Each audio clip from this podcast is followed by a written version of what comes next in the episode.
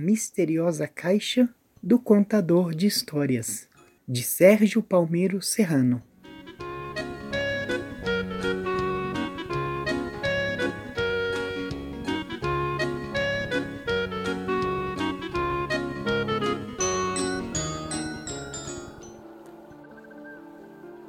Era uma vez um contador de histórias, artista popular, poeta de nascimento, repentista e orador que versava sobre o que via, ouvia e imaginava.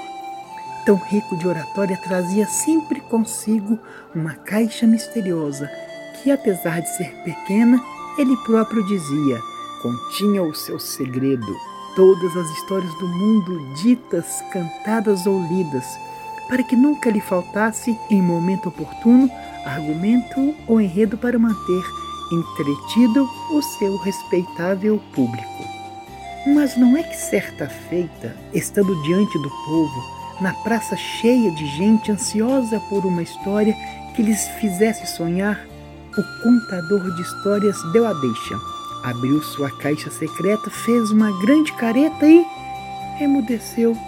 Não encontrava nada na caixa, nem mote, nem tema, nem migalha de poema, nem palavra de consolo. Naquele momento solene, na hora em que mais precisava de sua inspiração, sua caixa ficou vazia, perdeu a poesia. Dela não mais saía a linha que o conduzia por corredores, labirintos da imaginação, e diante daquele nada, tentativa fracassada, o contador de histórias saiu amarelo e com a cara de pé de chinelo bateu em retirada. Aquilo para ele foi o fim Nunca pensou que fosse possível acontecer tamanha desgraça, encontrar sua caixa sem trova, sem alma, sem combustível. Para onde será que foram todas aquelas histórias que pude ver de relance? Será que o vento levou? Será que o conteúdo evaporou? Talvez tenha esquecido a tampa aberta. Talvez não tenha feito a coisa certa. Ou seria um furo do fundo? Lá pelas tantas da madrugada, agora sozinho na praça, antes cheia de espectadores, o contador de histórias juntou suas dores e tomou uma decisão. Percebeu que não havia outro jeito, solução nem remédio para aquela situação. Teria que voltar atrás, pegando o caminho percorrido, estando de olhos bem abertos para encontrar qualquer coisa.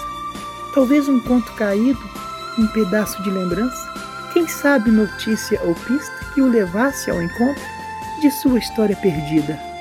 Pois foi o que aconteceu, e logo na primeira curva da estrada, enroscado em um galho de árvore, encontrou um grande lenço de seda, com arabescos pintados com tanta delicadeza, e que pertencia com certeza àquela linda donzela. Como era mesmo o nome dela?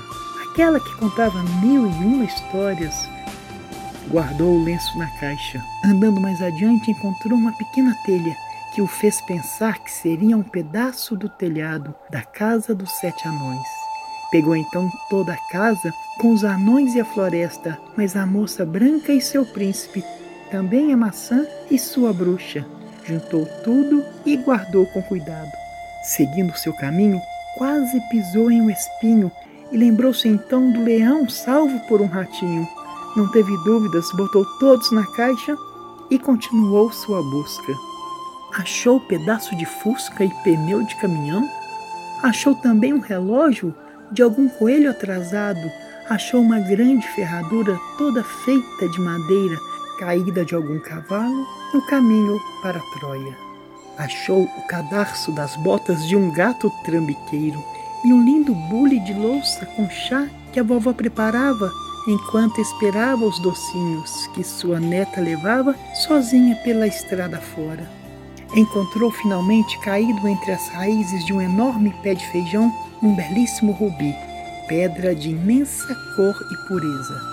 E em um lance de memória, lembrou-se de toda a história de uma princesa prometida, aquele que encontrasse pelos caminhos da vida uma pedra sagrada de sua coroa perdida. Mas logo pensou: esta é só mais uma história como tantas da carochinha, vou guardá-la com as outras dentro da minha caixinha. Assim botou o pé na estrada, sentindo a caixa mais pesada. Não havia andado meia hora quando avistou um rio. Nesse rio, uma ponte.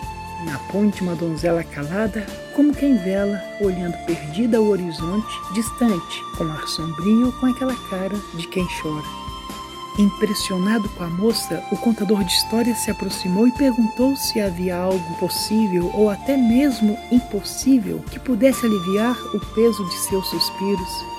Ela então lhe disse que tudo que poderia fazer era que se sentasse e a ouvisse.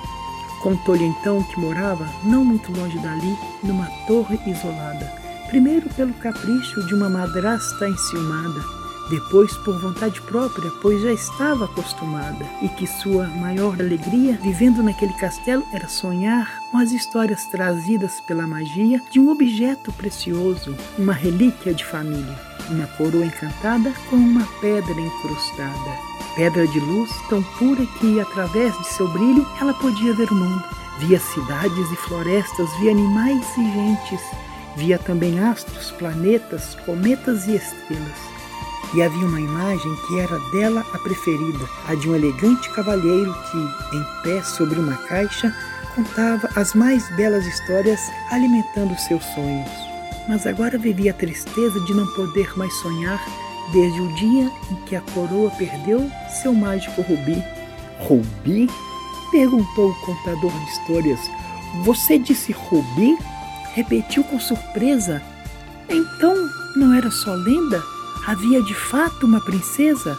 Ele, por sua vez animado, contou sua trajetória desde que perdera a magia de sua caixa de histórias. E ela ouvia atentamente, sentindo voltar o brilho da alegria em sua alma.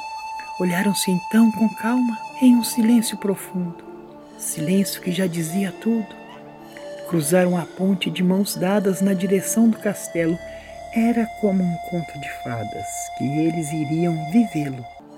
Casaram-se, por fim, o contador de histórias e a princesa, em uma cerimônia muito simples, sem muito blá blá blá. Os dois tiveram muitos filhos e passaram mais de mil e uma noites contando todas as histórias que traziam na cachola e que tinham sido guardadas dentro da misteriosa caixa do contador de histórias. E essa história entrou pela porta da sala e saiu pela janela. Se você gostou, Aguarde a próxima, quem sabe mais bela.